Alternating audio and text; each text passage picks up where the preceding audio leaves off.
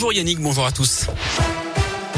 On commence par le trafic dans la région. Toujours quelques ralentissements sur la 47 à cause de travaux à hauteur de Rive de Gier en direction de Saint-Etienne. Quelques ralentissements également sur la nationale 88 à la Ricamari en direction de Firmini. Là aussi à cause de travaux.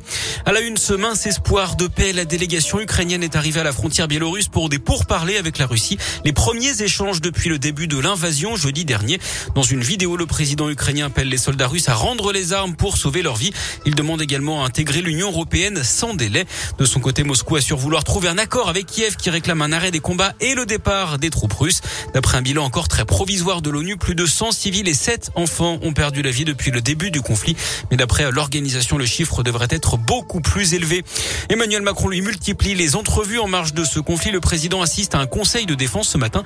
Il va également participer à une visioconférence avec les alliés et l'OTAN. Ce soir, il a invité à dîner le chancelier allemand et la présidente de la Commission européenne pour parler du conflit de la souveraineté européenne. L'Union européenne qui a décidé hier de financer l'achat et la livraison d'armes à l'Ukraine pour 450 millions d'euros. Sur le plan humanitaire, la France annonce avoir envoyé 33 tonnes d'aide à la frontière entre la Pologne et l'Ukraine, des tentes, des médicaments et de la nourriture.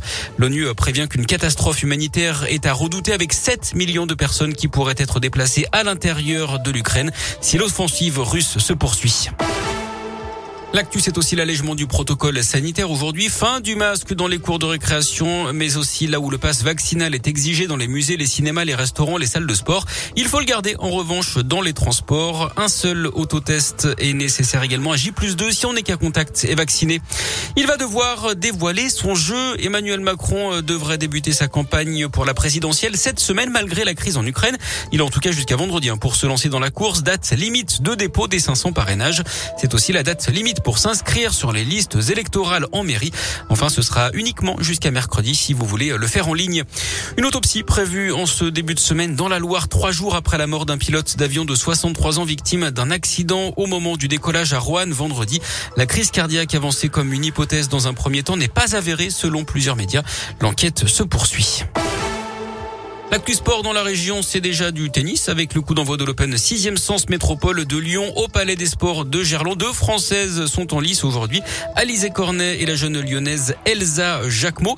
En foot, je vous rappelle les résultats de ce week-end avec le match nul de Clermont Foot, un partout face à la Lanterne Rouge Bordeaux. Clermont reste 15e du classement. Saint-Etienne a perdu contre Paris samedi 3-1 et pointe à l'avant-dernière place. Lyon est 10e ce matin après sa défaite 1-0 face à Lille à domicile hier. Et puis on termine ce avec une bonne nouvelle pour les fans de musique. Sting sera en concert dans la région. Le chanteur britannique fera escale le 3 avril prochain au Zénith de Saint-Etienne. Les billets seront en vente à partir de jeudi.